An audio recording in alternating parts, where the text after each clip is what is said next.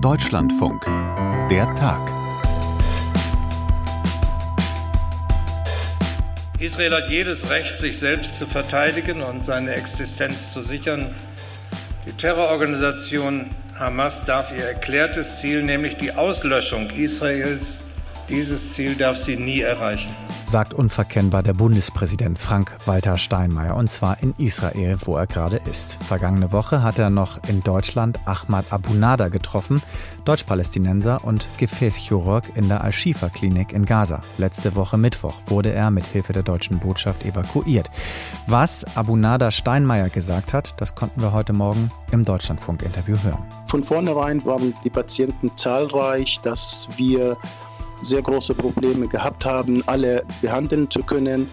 Und dann musste man halt abwägen, äh, welchen Patienten nehme ich jetzt in den OP-Saal, welchen Patienten äh, lasse ich sterben, bei welchen Patienten mache ich jetzt die Gefäßrekonstruktion. Die Operation dauert natürlich länger oder ich mache lieber direkt eine Oberschenkelamputation, dann schnell. Eine Aufklärung war nicht möglich, alles lief auf äh, Notfall. Triage Alltag für die Ärzte in Gaza, sagt Ahmad Abunada heute im Deutschlandfunk. Ein Hoffnungsschimmer gibt es. Möglicherweise soll die Waffenruhe um einen Tag verlängert werden und noch mehr Geiseln im Gegenzug freikommen. Wie ist die Lage? Welche Perspektiven gibt es? Dazu gleich mehr. Und Entschuldigung, Husten ohne Ende in Deutschland. Die Zahl der Atemwegserkrankungen ist hoch und zwar vergleichsweise sehr hoch. Ist das eine Spätfolge von Corona? Auch das klären wir gleich in der Tag im Deutschlandfunk an diesem 27. November 2023. Ich bin Philipp May. Hi. Und wir steigen direkt ein in Tel Aviv, wo Julio Segador aus dem ARD-Studio jetzt in der Leitung ist. Hallo Julio. Hallo Philipp. Es ist kurz vor 14 Uhr deutscher Zeit, wo wir jetzt die Aufnahme aufnehmen. Normalerweise finden die Übergabe ja immer so am späten Nachmittag statt, aber es hakt heute. Woran hakt es denn heute? Ja, es hakt. Du hast völlig recht. Heute ist ja der letzte Tag eigentlich, an dem regulär Geiseln freigelassen werden. Es ist auch der letzte Tag der Waffenruhe. Elf Geiseln sollen heute freigelassen werden. Und es hakt, weil, ja, die Israelis unzufrieden sind mit den Namen auf den Listen und wohl auch äh, auf Seiten der Hamas es eine gewisse Unzufriedenheit gibt. Das hängt damit zusammen, dass bei den freigelassenen Geiseln in den vergangenen Tagen nicht alle Familienmitglieder freigelassen worden sind. Es gab wohl, so wird es von israelischer Seite auch kommuniziert, impliziert eine Vereinbarung auch, dass Familien ganz freigelassen werden. Also nicht nur Kinder zusammen mit den Müttern, sondern eben auch ein Onkel oder ein Großvater oder eine Großmutter, die eben dann auch entführt wurden. Und das ist nicht geschehen. Also wir haben den Fall, dass zwar Familien fast vollständig freigelassen worden sind, aber es befinden sich eben noch Familienangehörige in der Hand der Hamas. Das auf der einen Seite. Auf der anderen Seite gibt es wohl auf Seiten der Hamas die Unzufriedenheit, dass, ähm, dass die Namen jener Häftlinge, die heute aus israelischen Gefängnissen entlassen werden sollen, nicht die sind, die sie sie erwarten.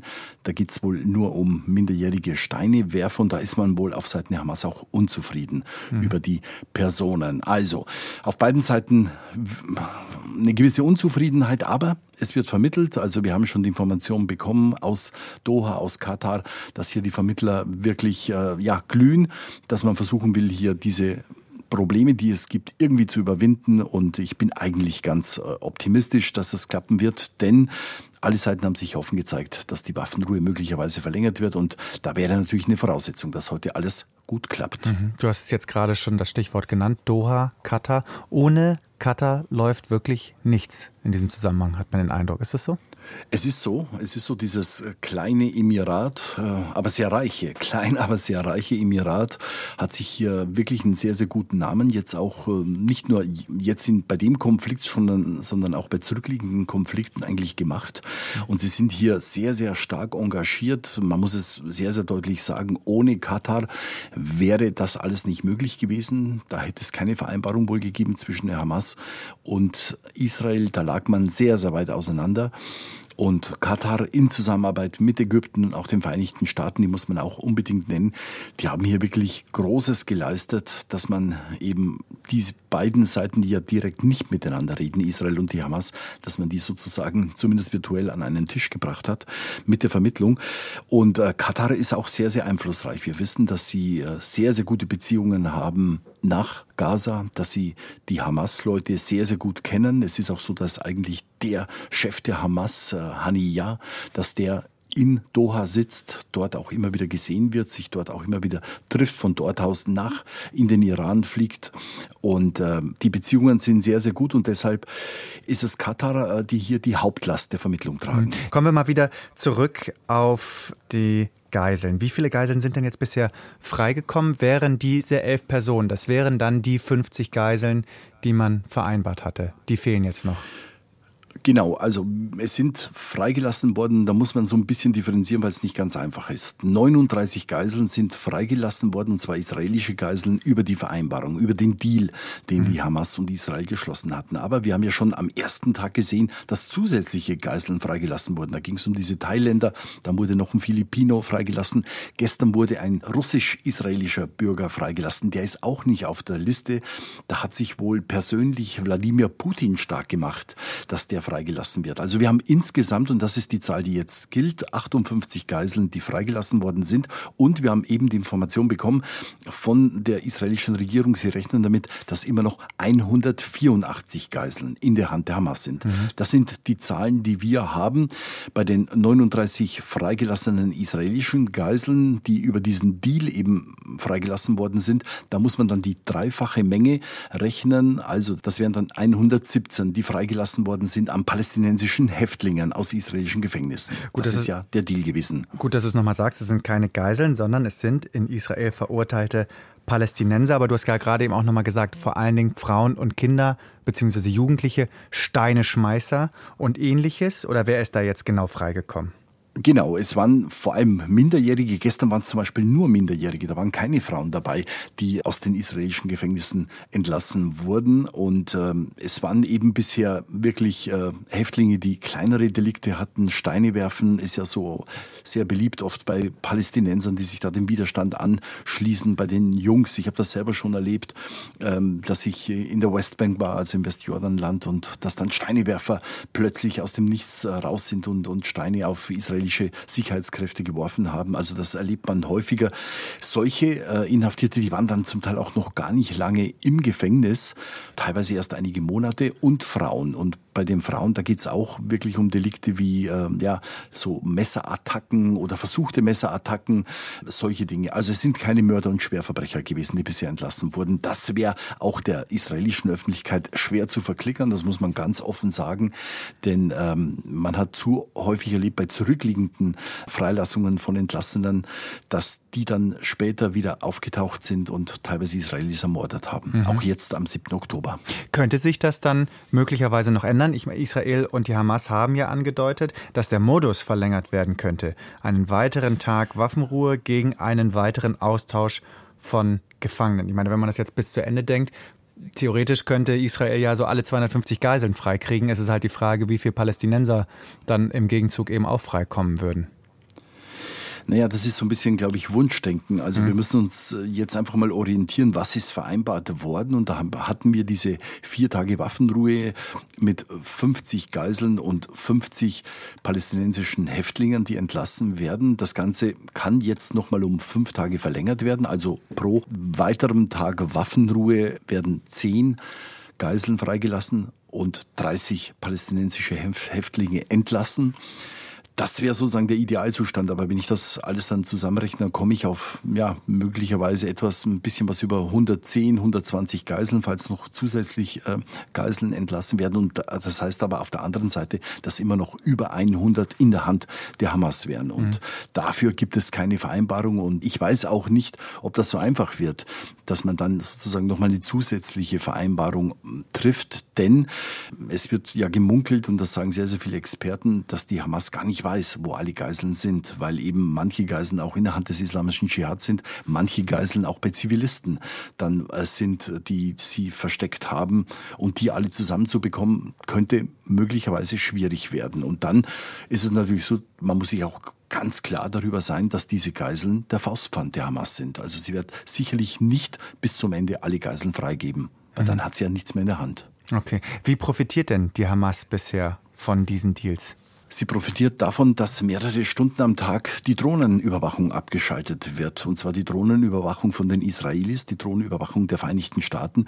Und das ist auch die Zeit, wo sich die Hamas-Kämpfer dann auch frei bewegen können, ohne dass sie sozusagen vom israelischen Militär angegriffen werden, ohne dass man dann genau weiß, wo sie sind. Wir haben natürlich keine Erkenntnisse, ob äh, die israelischen Militärs andere Möglichkeiten haben, den Gazastreifen in dieser Zeit zu überwachen, möglicherweise über Satelliten. Das kann schon sein.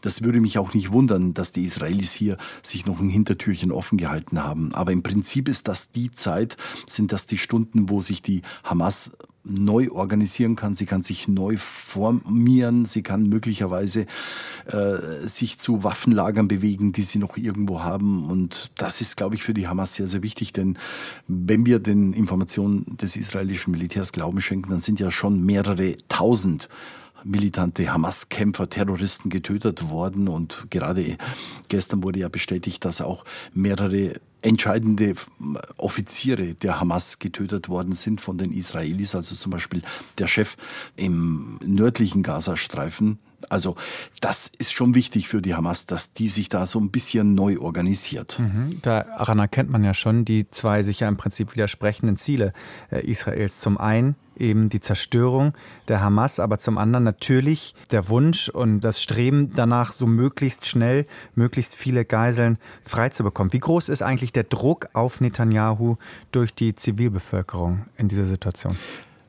Der ist immens. Der ist wirklich immens, weil hier in Israel diese Bewegung Bring them home now, also bringt sie zurück. Und zwar jetzt. Die ist so stark geworden. Die hat so eine starke Stellung in der israelischen Gesellschaft. Äh, es gibt ja keine Tage, ohne dass sie auf allen Plätzen präsent sind.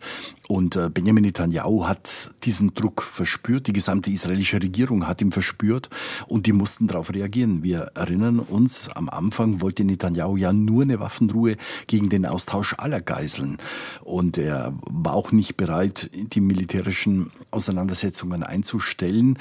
Und davon musste er abrücken, weil eben der Druck sehr, sehr groß war dieser Bewegung, der Druck der Angehörigen der entführten Geiseln, der Druck der vielen, vielen tausend Unterstützer, die es im Land gibt. Äh, und da konnte Netanyahu und konnte eigentlich die Regierung gar nicht anders, dass sie jetzt auch eine Vereinbarung vorgeschlagen hat. Aber auf der anderen Seite, und das ist eben dieser Widerspruch, den gibt es, und Benjamin Netanyahu hat das gestern Abend erst wieder gesagt, äh, nach einem Telefonat mit Joe Biden, dem US-Präsidenten, wenn die Waffenruhe durch ist, wenn die ersten Geiseln befreit worden sind, dann werden wir auf jeden Fall diesen Krieg fortsetzen. Das sind die zwei Kriegsziele, die ja noch ausstehen, neben der Befreiung der Geiseln, mhm.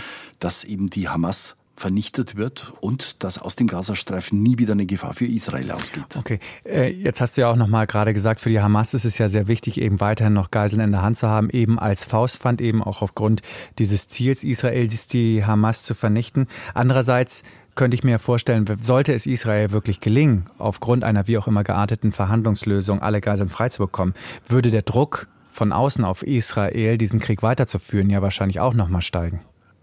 Der würde steigen, aber ich kann mir beim besten Willen nicht vorstellen, dass eigentlich Netanyahu und die gesamte Regierung, die sich so weit aus dem Fenster gelehnt hat mit, mit der Ankündigung, dass sie die Hamas vernichten werden und, und dass die Hamas im Gazastreifen keine Rolle mehr spielen wird, dass, dass das nicht umgesetzt wird. Ich kann es mir nicht vorstellen. Das würde, glaube ich, Netanyahu politisch auch nicht durchhalten. Zumal er für diesen Kurs ja durchaus Unterstützung im Land hat, äh, dass eben Israel vom Gazastreifen nie wieder angegriffen wird, dass die Ortschaften am Rand des Gazastreifens wieder aufgebaut werden. Das sind ja sehr, sehr hohe Ziele und, und da stehen die Menschen eigentlich hinter ihm. Es ist ein Spagat, den er machen muss, den musste er machen mit dieser Waffenruhe und äh, wie er da ganz rauskommt, das wird sich zeigen in den nächsten Tagen. Okay. Schauen wir noch mal kurz nach Gaza. Hat sich eigentlich für die Menschen dort die humanitäre Situation entscheidend verbessert seit dem Waffenstillstand?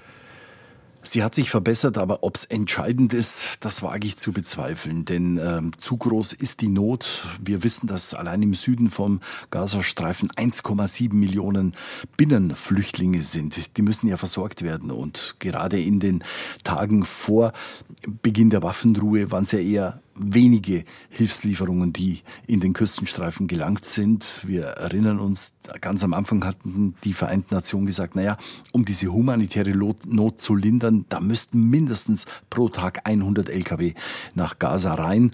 Am Ende waren es gerade mal 30 pro Tag durchschnittlich, also viel zu wenig. Und die Not ist ja immer größer geworden, auch in der Zeit. Und jetzt ist es so, dass zwar Hilfslieferungen im großen Umfang reinkommen, also wirklich in der Tat 200 Lkw pro Tag mit Nahrungsmitteln, mit medizinischen Geräten, mit Medikamenten, mit sauberem Wasser, was sehr, sehr wichtig ist dort.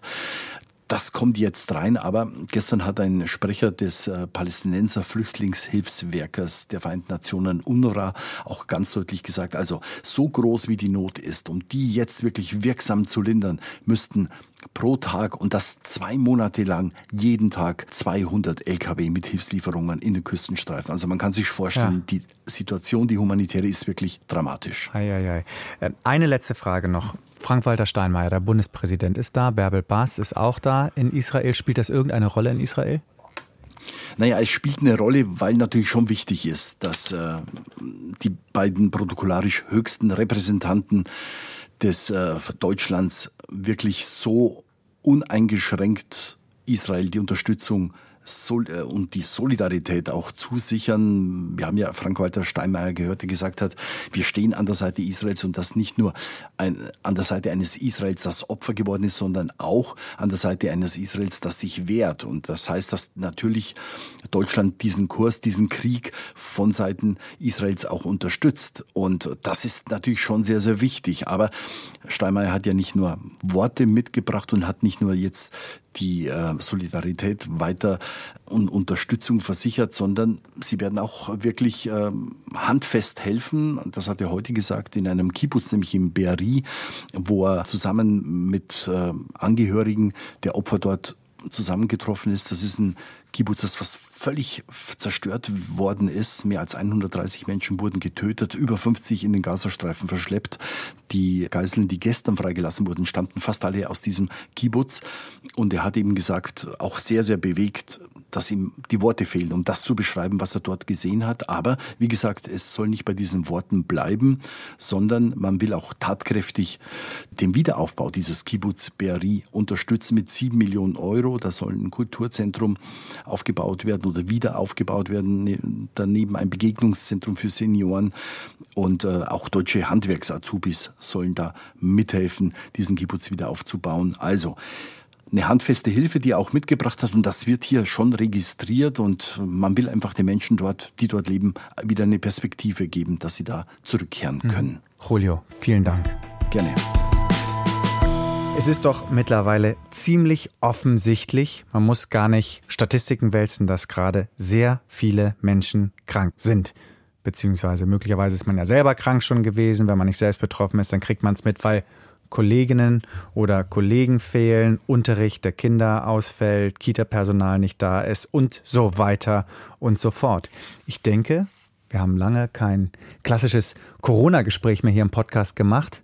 Aus Gründen sind wir alle froh darüber, dass das weniger geworden ist, aber wir sollten trotzdem mal auf die Situation gucken. Deswegen habe ich mir hier fachkundiges Personal ins Podcaststudio eingeladen. Katrin Kühn aus unserer Deutschlandfunk Wissenschaftsredaktion ist bei mir. Hallo Katrin. Hallo, zu einem Atemwegsinfektionsgespräch. Äh, ein, ja, und ein Atemwegsinfektionsgespräch ist ja zumindest zu teilen auch immer dann doch wieder ein Corona-Gespräch. So ist es. Also sag doch mal, was ist genau los?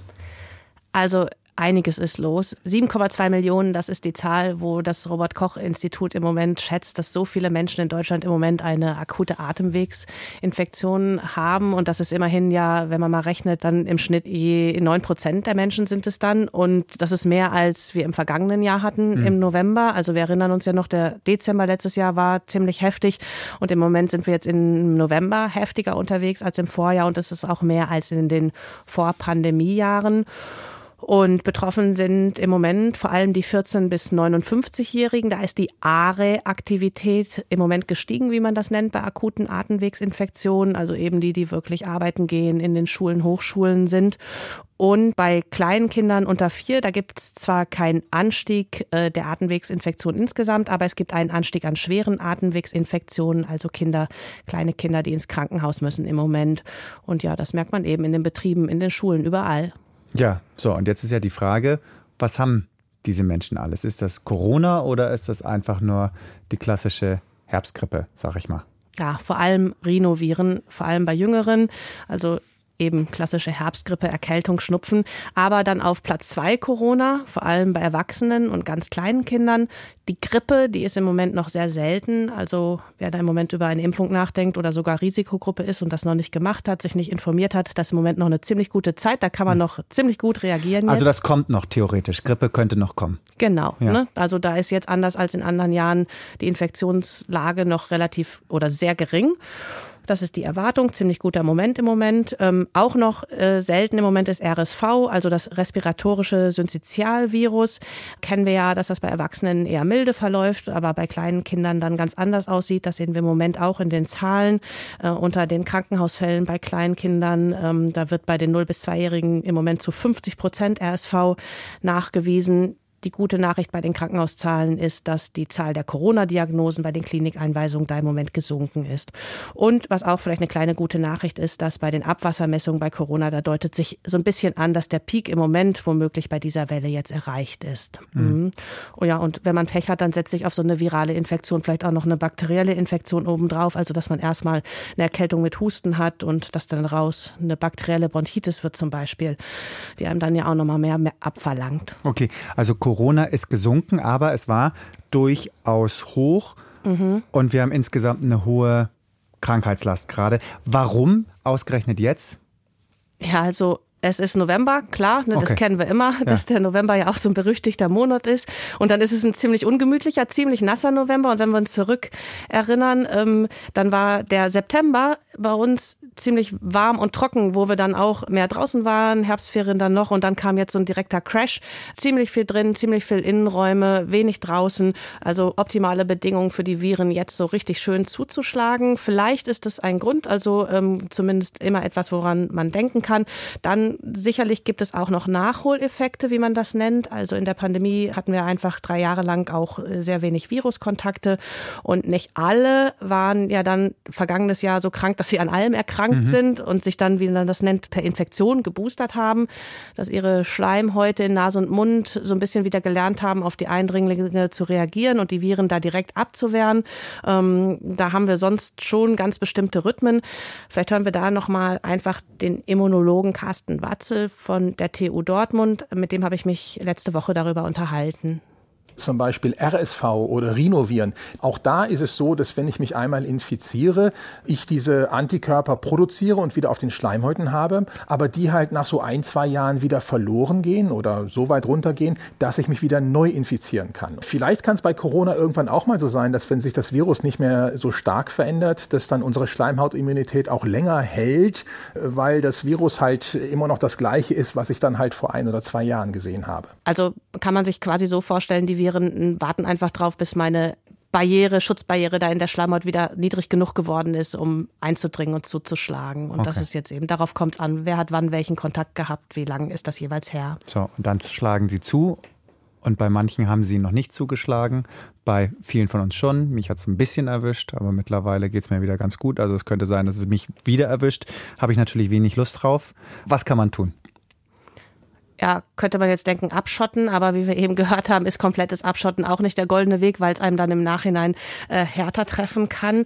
Ähm, aber es gibt eben andere Dinge und das sind nicht die großen neuen Weisheiten. Also viel rausgehen, nicht nur drinnen hocken, wo man dann ja auch wieder sagen kann, das ist leicht gesagt, wenn man vielleicht im Stress ist, wenn man jetzt hm. kleine Kinder hat, für den Kollegen vielleicht noch die Arbeit mitmachen muss, alle Bälle in der Luft halten und dann nochmal in Ruhe spazieren gehen oder mit dem Rad zur Arbeit, wenn es schüttet. Ja, und das gilt auch bei so Tipps wie ausreichend schlafen und gesund essen. Das geht ja auch am besten, wenn man Zeit und Ruhe ähm, dafür hat. Ja, aber dann äh, gibt's ja schon was. Also ich kann zum Beispiel dafür sorgen, dass wenn ich mich angesteckt habe, ich nicht noch unnötig andere anstecken. Also Oma und Opa vielleicht nicht besuchen, wenn ich Halsschmerzen kriege schon. Die Kinder, wenn sie offensichtlich stärker krank sind, nicht noch in die Schule, in den Kindergarten schicken. Das vielleicht dann auch ausfechten, dass man das so machen kann. Und ja, die Maske. Also wenn ich selbst krank bin oder das merke, aber vielleicht noch einkaufen muss, weil es nicht anders geht oder mit Halsschmerzen noch eine Schicht zu Ende machen muss, kann ich eine Maske sieht aufsetzen. Man, sieht man gar nicht mehr oder ganz, ganz, ganz selten mal jemanden mhm. mit Maske. Und ehrlich gesagt sieht es auch fast schon ein bisschen komisch aus. Man hat sich direkt schon wieder komplett entwöhnt, auch vom Anblick der Maske. Ne? Ja, also so, so schwer einem das vielleicht auch immer in der Pandemie das ständige Tragen gefallen hat. Das geht ja jetzt nicht gefallen, ist nicht mehr um stundenlanges Tragen, sondern um punktuelles Tragen, um miteinander sorgsam umzugehen. Und vielleicht ist jetzt ja so ein Punkt in so einer Atemwegserkrankungswelle, dass man noch mal überlegen kann, ach, kann man da nicht nochmal einen Schritt zurückdrehen, das Ganze mal sachlich betrachten und vielleicht doch mal eine Maske aufziehen oder zumindest, wenn man es partout gar nicht anders will, ein bisschen lockerer damit umgehen, wenn andere das tun? Tja, guter Punkt. Wie sieht's mit dem Impfen aus? Ja, können wir mantrahaft wiederholen. Eigentlich wissen das auch alle. Es gibt da Empfehlungen. Es gibt vor allem Empfehlungen für Risikogruppen. Habe ich eben auch schon gesagt. Es ist ein sehr guter Zeitpunkt, sich da nochmal zu informieren. Vor allem auch, weil wir ja wissen, dass Impfung für eine bestimmte Zeit auch diesen Infektionsschutz bieten. Nicht in der Form, dass wir sagen, sie schützen dann sicher zu so und so viel Prozent davor, dass ich mich anstecke. Aber wir wissen, es gibt einen gewissen Schutz, dass ich ein geringeres Risiko habe, mich anzustecken in der ersten Zeit nach einer Impfung. Und das kann natürlich vor allem für Risikogruppen dann auch interessant und wichtig sein, in so einer Peakzeit wie jetzt zu sagen, dann habe ich mit der Impfung vielleicht auch nochmal hm, eine bessere Chance, einer Infektion zu entgehen. Also das wirklich auch zu nutzen. Und was ich im Moment glaube, und da gibt es keine Zahlen zu, dass womöglich gerade die, die es am dringendsten brauchen, im Moment die Impfung am wenigsten nutzen und bekommen. Also Menschen, die benachteiligt sind, sich auch seltener für, von sich aus informieren. Aus der Pandemie wissen wir, dass sozioökonomisch benachteiligte Menschen im Schnitt immer hinten anstanden mhm. und nicht gut erreicht wurden. Und da ist meine These, das gilt nach wie vor. Also, dass wir jetzt aktuell die Menschen, die besonders viele Kontakte haben, besonders hohes Risiko, auch gesundheitlich am schlechtesten erreichen mit den Boosterimpfungen, auch Grippeimpfungen. Okay. Welchen ganzen Zusammenhang haben auch diese hohen Zahlen? Du hast schon gerade gesagt, es ist ein bisschen Nachholeffekt Effekte, die dabei sind, einfach aufgrund der wenigeren Kontakte durch die Corona-Pandemie. Aber mal abgesehen davon, inwiefern hängt das alles noch mit Corona zusammen? Ja, das hängt alles mit Corona zusammen. Ein großer Punkt ist zum Beispiel, ähm, dass mit SARS-CoV-2 jetzt einfach nochmal ein Erreger on top dazugekommen ist, also den wir jetzt einfach in diesen Atemwegszeiten nochmal obendrauf zu bewältigen haben. Hören wir dazu nochmal Carsten Watzel vielleicht, der zu Beginn dazu aber auch noch eine gute Nachricht erst hat. Wir sehen ja jetzt gerade, dass viele Menschen sich infizieren, aber nur sehr wenige Menschen schwer krank werden. Das heißt, für normale, immungesunde Menschen ist diese Infektion nicht mehr so gefährlich aufgrund dieser Immunität, die wir haben. Aber es ist natürlich ein weiterer Atemwegserreger, dem wir nicht dauerhaft entkommen können. Wir werden uns alle paar Jahre auch mit Corona infizieren, so wie wir das mit RSV und Rhinoviren und den anderen auch machen. Leider haben wir halt jetzt einen mehr in diesem Zoo. Das heißt, wir werden vielleicht ein paar mehr Infektionen in den nächsten Jahren haben, aber zum Glück halt nicht schwer erkranken. Einer mehr im Zoo also und noch ein besonders wandlungsfähiger, weil SARS-CoV-2 ja tatsächlich kriegen wir auch mit, immer weiter mutiert und da eben hatten wir eben auch schon teils. Schleimhautimmunität bei uns in Mund und Nase ist eben sehr spezifisch und wenn sich das Virus verändert, dann kann es auch erstmal dann leichter reinkommen und uns krank machen. Also insofern hat es auch was mit Corona zu tun. Und dann ähm, der dritte Punkt, was man auch diskutieren kann, also was ist die Folge, dass manche jetzt vielleicht auch einfach ziemlich erschöpft sind nach der Pandemie, dann der vergangene Herbst, Winter, wo sie dann vielleicht auch anfälliger sind. Also das als eine Frage. Und es wird auch diskutiert, ob man vielleicht auch generell nach Corona nochmal anfälliger ist für bakterielle Infektionen. Das ist so eine These, die noch nicht komplett abgeprüft ist. Da gibt's halt bisher aktuell, soweit ich weiß, haben wir eben auch nochmal gesprochen in der Redaktion, keine belastbaren Studien, die schauen, wie das genau ist. Vor allem jetzt, wo wirklich wieder alle Viren munter zirkulieren können. Mhm. Also eine offene Forschungsfrage noch. Jetzt hast du gerade die totale Erschöpfung angesprochen. Das ist ja in der öffentlichen Debatte gar kein großes Thema mehr. Aber nach dem, was du erzählst, ist das für manche ja aktuell schon einfach immer noch eine sehr große Belastung. Ich finde, man muss sich einfach mal diese Zahl nehmen nochmal, ne? 7,2 Millionen Menschen im Moment, vor allem 14 bis 59-Jährige. Also darunter dann wahrscheinlich oder ganz klar viele Familien, die jetzt einfach den dritten, vierten Herbst, Winter unter einer enormen Belastung zu stemmen haben. Menschen in bestimmten Berufen, die hohen Infektionsrisiken ausgesetzt sind, die das jetzt erneut machen. Und ich würde fast sagen, ich würde es das große Ächzen nennen, das im Stillen aber oft passiert, denn darüber reden wir öffentlich kaum. Ich habe jetzt auch nicht mitbekommen, dass es neue, eine neue Debatte gibt, wie man quasi da mal ein bisschen Erleichterung schaffen kann, dass die Menschen Zeit haben aufzuatmen, Zeit haben zu Hause zu bleiben, Zeit haben, sich um sich zu kümmern. Und wenn ich mitbekomme, dass in manchen Schulen, habe ich jetzt gestern gehört, tatsächlich jede einzelne Stunde ausgefallen ist und sechsmal Vertretung äh, auf dem Stundenplan stand, dann ist das für mich schon also ein Zeichen, wo ich dann drüber nachdenke, was passiert da alles hinter den einzelnen Haustüren? Wer kann noch? Wer wünscht sich einfach, dass der November vorbei ist oder hat die große Sehnsucht, auch einfach mal schön und ruhig und gesund in den Dezember starten zu können? Und jetzt funktioniert es wieder nicht. Mhm. Und ja, vielleicht etwas, wo sich manche öffentlich die eine oder andere, wenn es nicht Hilfe ist, dann zumindest einen Zuspruch wünschen würden. Katrin, danke dir. Gerne. Und das war es auch wieder für heute. Schreiben Sie uns gerne Ihre Eindrücke am besten per Mail unter dertag.deutschlandfunk.de. Redakteur dieser Sendung war Malte Hennig und ich bin Philipp May. Danke fürs Zuhören und bis bald. Tschüss.